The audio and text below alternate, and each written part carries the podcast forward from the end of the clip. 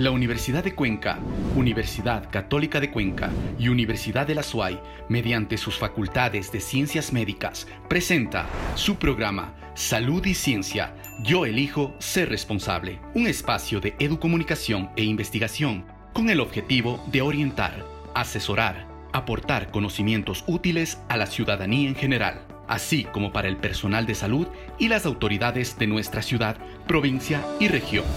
Empezamos. Las galerías, los teatros, los cines, todos los espacios para el desarrollo de las actividades artísticas y culturales se vieron obligados a cerrar a propósito de la pandemia. Sin embargo, todos estos elementos se convirtieron en herramientas para que cada uno de los ciudadanos pueda superar y sostener estos días de encierro a propósito de la pandemia. Hoy vamos a analizar qué pasó con las artes y la cultura, qué está pasando con las artes y la cultura a propósito de la pandemia de la COVID-19. Recuerda que somos Salud y Ciencia de la Universidad de Cuenca, Universidad de la SUAY y Universidad Católica de Cuenca. Nos encuentras en todas nuestras plataformas digitales, además en Academia TV y en la señal abierta de Radio Ondas Cañaris. ¿Sabías que... El Sistema Integral de Información Cultural de Ecuador estimó que las industrias culturales presentaron pérdidas por alrededor de 225,24 millones entre marzo y diciembre de 2020, meses en los que estas actividades tenían una paralización del 85%.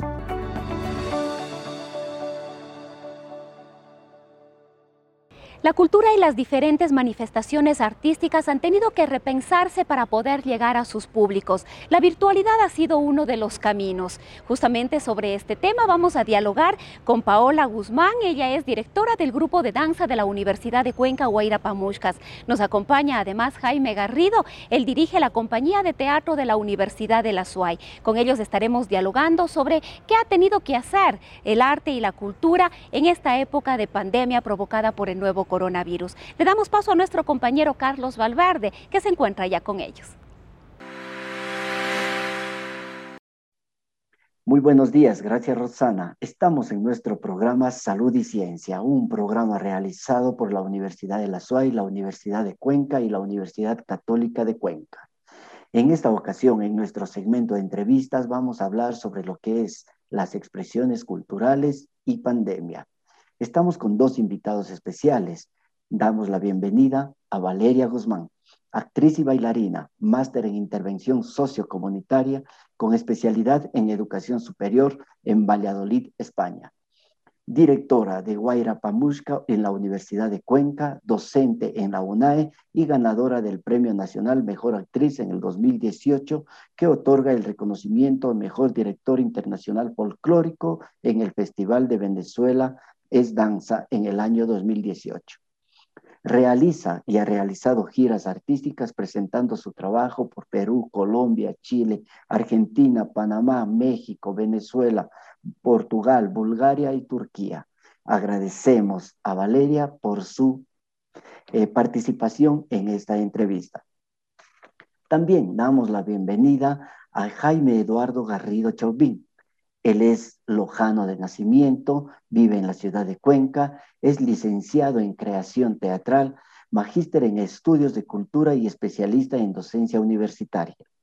Lleva ya más de 20 años en la actividad artística dedicado principalmente a la dirección escénica de espectáculos culturales, teatrales y la gestión cultural y la investigación artística.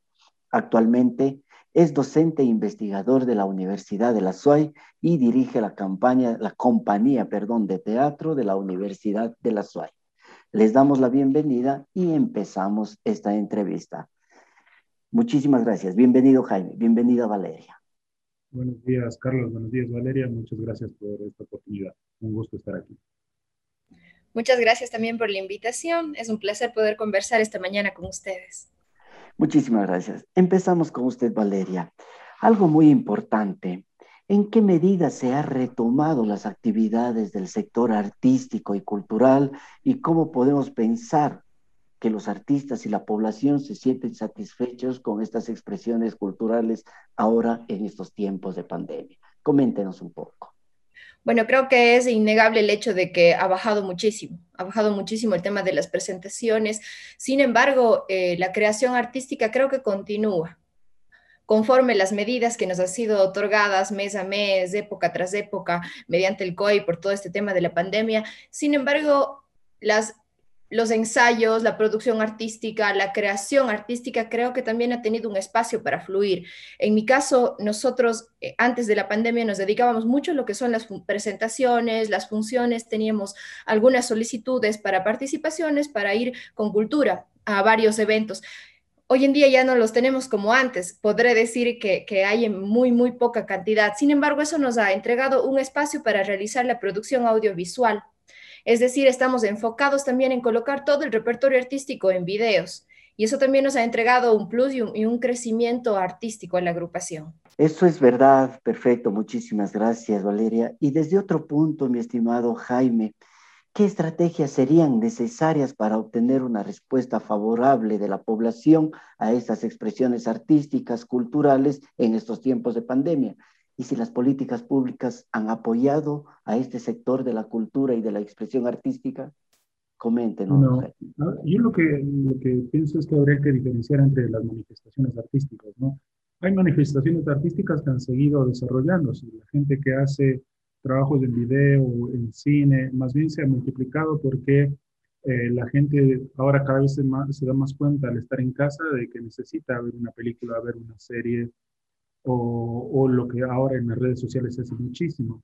Hay museos virtuales, se ha modificado mucho de esa, de esa realidad, pero lo, lo, que usualmente se denomina las artes vivas, que son principalmente conviviales, como las artes escénicas, lo que practica Valeria, lo que hago yo, sí han sido afectadas, pero se ha ido mutando. Algunas han ido mutando a, a, a nuevos medios de, de difusión, como, como el Internet, y otras han estado todavía en stand-by y que poco a poco están retomando. ¿Qué estrategias? Pues bueno, es difícil hablar de estrategias comunicacionales en, relación a las artes escénicas. Yo creo que el Ecuador tiene una gran deuda con su población, que es la educación. Y la educación es un problema serio porque seguimos arrastrando todavía miradas coloniales, eurocéntricas de lo que es el arte. Y no me refiero necesariamente al arte que se hace ahora, sino el Ecuador es un país de hace miles de años que se hace arte, ¿no? Podemos hablar de Valdivia, de Jamacoaque, de Chorrera, de La Tolita, cualquiera de esas que lamentablemente les damos el, carácter de, de, ah, resto arqueológico y no, no, visualizamos que es una obra de arte con todas las palabras. Entonces es importante hacer un, un cambio, sobre todo en, en, los, en las formas que aprendemos arte, disfrutamos arte y las formas en que se distribuye esa arte. Entonces, mientras seguimos con esa mirada em, bastante colonial de lo que significa el arte, estamos como en una cierta añoranza o, perplejidad con lo que se hace en otros lados y, se valora poco lo que se hace. Y también los artistas necesitamos como repensar qué, qué tipo de público estamos acudiendo. A veces eh, acudimos a un público siempre de la zona urbana, siempre de clase media y no, no nos abrimos hacia otro tipo de, de, posibilidades de público. Entonces, creo que el, tema educacional va a ser fundamental.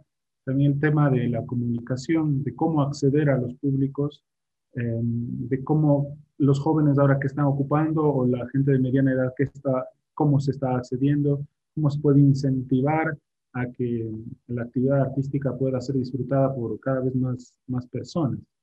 Entonces, lo que esta pandemia yo creo lo que nos ha permitido es repensar, es decir, una para obligada para pensar cómo hacemos nuestra actividad y cómo la difundimos, cómo podemos generar mayores beneficiarios de nuestra actividad, mucho más en el caso de Valeria y mío que trabajamos en universidades y que, y que tenemos grupos que, que representan a las instituciones.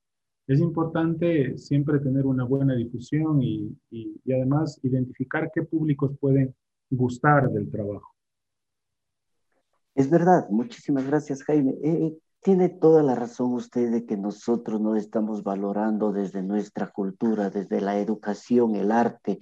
Eh, el Ecuador debe bastante dentro de, sus, de la generación de políticas que fortalezcan el arte. Desde otro punto de vista, vamos desde la, esta pandemia, desde esta enfermedad, este mal que acoge a la sociedad, ¿Cómo podría, mi estimada Valeria, vincularse el arte un poco para fomentar, para ayudar a la concientización de esto, de tener cuidado, de hacer una bioseguridad mucho más efectiva para minimizar este impacto de la pandemia desde la cultura? ¿Cuál sería su observación, Valeria?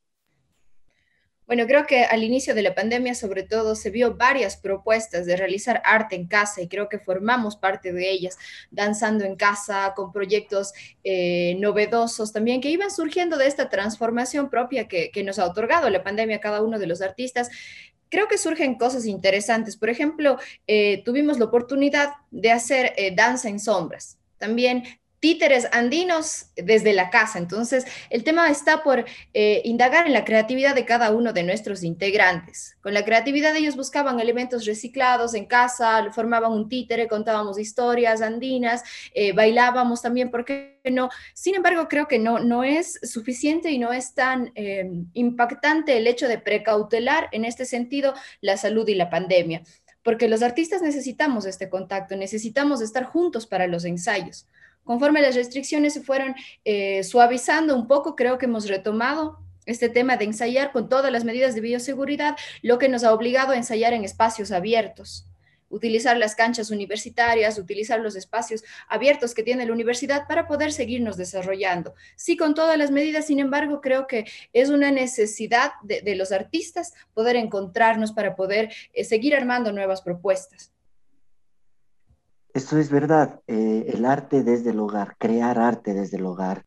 Y Jaime, ¿cómo utilizar este arte, estas técnicas de arte, para un poco romper ese mito de que el arte no puede llegar a través de, plataformas virtuales, como lo dijo Valeria? Eh, se ha inventado metodologías para llegar a los hogares y cómo hacer este desprendimiento para que los niños, los jóvenes, vuelvan a crear y creer en el arte y esas expresiones artísticas, Jaime? Bueno, yo lo que creo es que a, muchos artistas nos ha tocado aprender, es un espacio de aprendizaje. Eh, yo, por ejemplo, eh, poco sé de, de, eh, de, video, de edición, y en este momento me ha tocado indagar sobre eso. Ahora filmamos toda una, una obra en el auditorio de la universidad para poder ser subida a redes, una obra completa. Hemos también tenido transmisiones en vivo de estrenos, de espectáculos. Obviamente eh, no es lo mismo, es decir, es un nuevo tipo de arte, es un arte intermediado por la tecnología. Eh, no va a ser lo mismo alguien, un público que aprecie una obra de danza o de teatro o de circo en vivo que verla a través de, televisión o de, de, una pantalla de un celular o de una computadora. Es distinta la experiencia. Ahora, entendiendo que es distinta, podemos sacarle provecho de eso.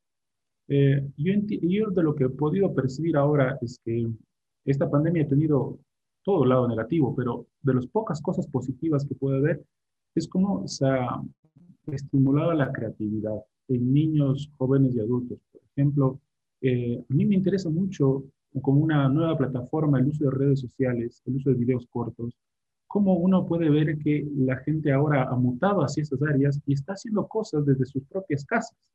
Eh, a veces se lo entiende solo como un tema de ocio o, de, o, de, entretenimiento, pero también se hacen cosas artísticas muy interesantes. Obviamente también cambiando de qué entendemos por arte.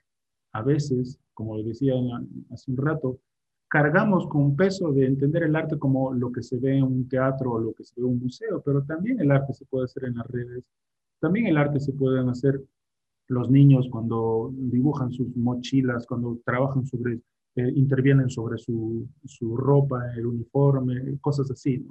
importante es estimular esa creatividad que pueda expresarse de diversas maneras. Así entren dentro de lo que entendemos como arte o puede ser otro tipo de manifestaciones. ¿no? yo creo que un, un, tema es las redes sociales. Poco a poco también se está habilitando espacios bajo las condiciones de bioseguridad que, nos plantean las autoridades. Creo que es importante también, he visto que eh, tengo muchos alumnos que han comenzado a dar talleres virtuales y, y eso posibilita que los, los jóvenes y los niños puedan también hacer una actividad física coordinada, es decir, como antes Antes los estudiantes iban a un local organizado por un profesor, ahora el profesor va a los hogares por medio de, de la computadora. La gran pregunta es qué pasa con esos niños que no tienen acceso a Internet, qué pasa con esos niños que no tienen una computadora, que tengan la tecnología para eso. Y ahí creo que en esos lugares es donde todavía tanto artistas como docentes o cualquier otras personas de alguna actividad relacionada, poder, estamos todavía eh, con una deuda de, de, que puedan ellos participar, ¿no? hacer que, que vayan de lugares comunitarios para que hagan actividad. Muchísimas gracias, es verdad. Una última intervención, les agradezco mucho a Valeria, a Jaime por esta entrevista para Salud y Ciencia, pero aquí el consejo. ¿Cuál sería el consejo, Valeria, a esa juventud, a los padres de familia, desde, desde los hogares y los colegios y las universidades, a fomentar el arte en estos tiempos de pandemia?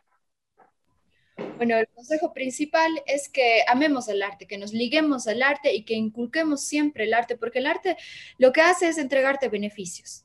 El arte jamás va a ser dañino para el ser humano. En el caso de la danza tiene beneficios motores, beneficios lúdicos para nuestra salud también, por supuesto. Entonces, ligarse al arte desde cualquier aspecto va a hacer que nosotros manejemos mucho mejor nuestra inteligencia emocional y eso va a ayudar a construir una mejor sociedad. Entonces, inculcar el arte es no solo participar dentro de, procesos artísticos, de talleres, también es mirar arte. Hoy en día tenemos muchísimo, muchísimos videos, muchísimas plataformas en donde podemos encontrar interesantes productos artísticos. Entonces, formemos parte de ello, miremos, eh, no sé, busquemos a los artistas también que están por ahí entregando muchos talleres, muchas propuestas y sobre todo compartamos arte, opinemos sobre arte, porque eso también nos va a ir construyendo como una sociedad ligada al mismo. Muchísimas gracias, Valeria. Sus palabras, Jaime.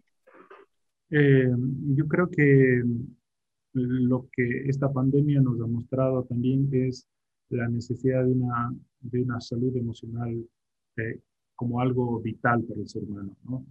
Nosotros vivimos en una cultura en donde poco vamos a un psicólogo, un profesional, eh, tratamos de solucionar de maneras particulares el tema de las emociones y muchas veces eso genera problemas de violencia, problemas de falta de comunicación o cosas así. El, el propio, el arte por su propia condición de expresión es eh, una herramienta eh, que te permite la posibilidad de hablar, de, sacar, de exteriorizar esas cosas. Y hace el arte como sea, de manera directa, a través de la palabra o de manera simbólica, ¿no? A través de un cuadro, a través de, de un sonido, ¿no? Eh, la gente que hace música sabe bien lo que significa poder tocar un instrumento, cómo eso te, te llena desde otros aspectos la, la, propia existencia. Entonces, motivar a, a, no solo padres, a jóvenes, a niños, sino a, a todos que, que, entendamos que la cultura y el arte es intrínseco a nosotros. Tenemos un país muy rico y diverso en manifestaciones culturales artísticas, ¿no? Y que lo que nos da identidad es la diversidad. Aunque parezca incongruente, lo que nos, la identidad del ecuatoriano se basa en la diversidad. Nosotros en poco tiempo estamos en una geografía muy diversa, en una forma de habla muy diversa, en distintas etnias. Y eso es lo que nos enriquece. La identidad del ecuatoriano es la diversidad, ¿no? Somos una, yo digo siempre una, una fanesca cultural, pero eso no tiene nada de malo. Qué más rico que una fanesca, ¿no? Somos una mezcla de muchas cosas, de pueblos negros, de pueblos indígenas, de diversidad de pueblos indígenas, de pueblos asiáticos, de pueblos hispanos, de pueblos europeos. Y eso es lo que, lo que nos hace ser ecuatorianos. Entonces disfrutemos del país en que vivimos y aprendamos mucho más de él. Muchísimas gracias. Ya lo escucharon ustedes de dos grandes gestores culturales, dos especialistas en estudios de cultura con Valeria Guzmán, Jaime Garrido. Queremos agradecerles a ellos por esta entrevista y por abrirnos un poco más ese aspecto de la cultura. La cultura no solo es una expresión que lo vemos en teatro, en danza, sino las expresiones culturales están desde el interior, desde las casas, desde los hogares.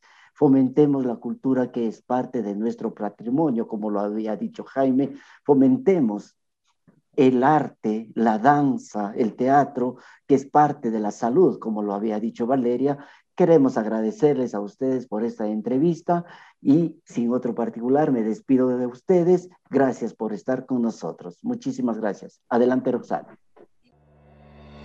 Tips y consejos. El Sistema Integral de Información Cultural insiste en la necesidad de continuar con estrategias para la reactivación del sector cultural y patrimonial considerando que su papel es esencial para generar un desarrollo sostenible tanto económico como social, reconocido por la UNESCO.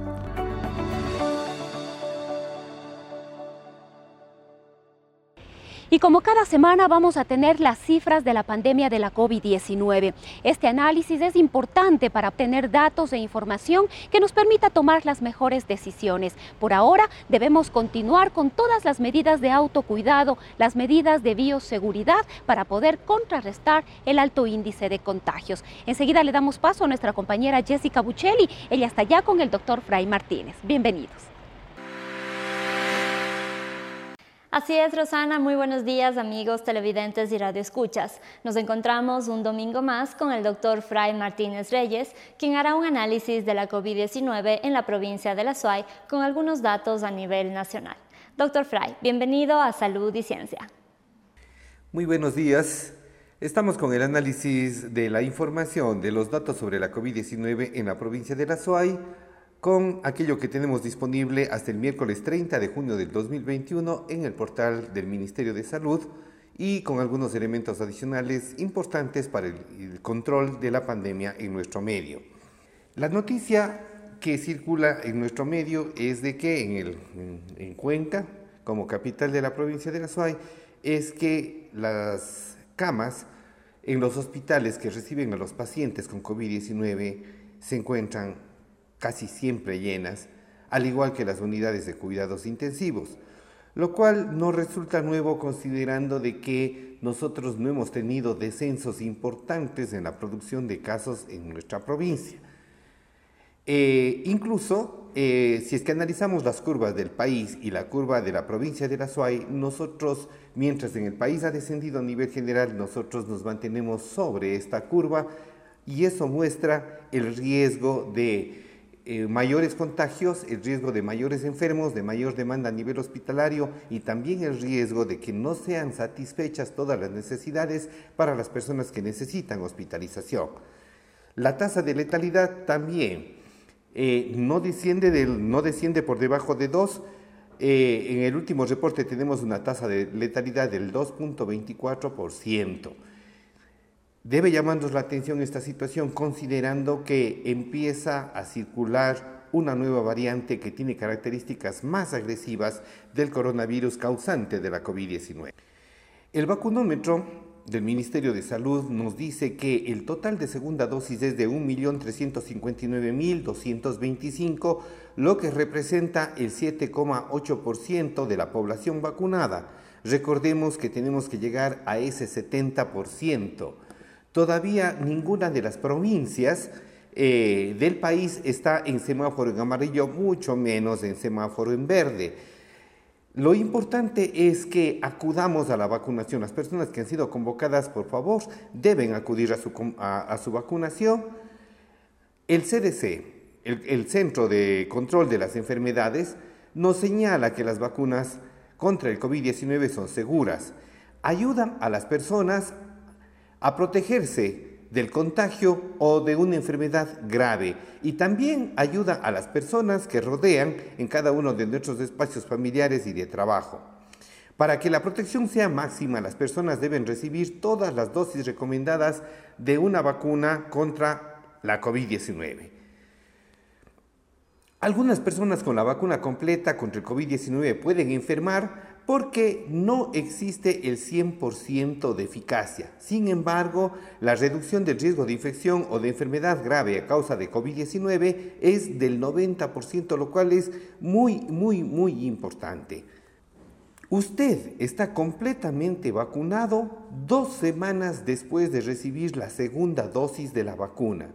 Existe la posibilidad de que usted se infecte por el coronavirus causante de la COVID-19 inmediatamente después de la vacunación porque su organismo no ha tenido el suficiente tiempo para generar una protección completa. De ahí la necesidad de mantener las medidas de la mascarilla, el lavado de manos y el distanciamiento social.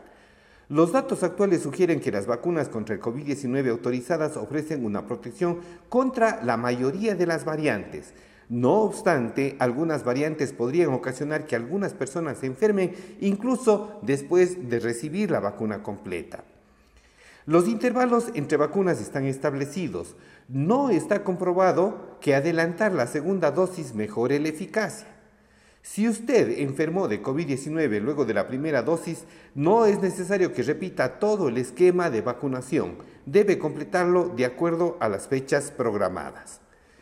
Circula la variante Delta, que nació en la India y va camino a, constituirse en la primera causa de COVID-19, incluso producirá brotes, incrementos de los casos en todo el mundo y también en Estados Unidos, donde se lleva adelante el monitoreo de las variantes.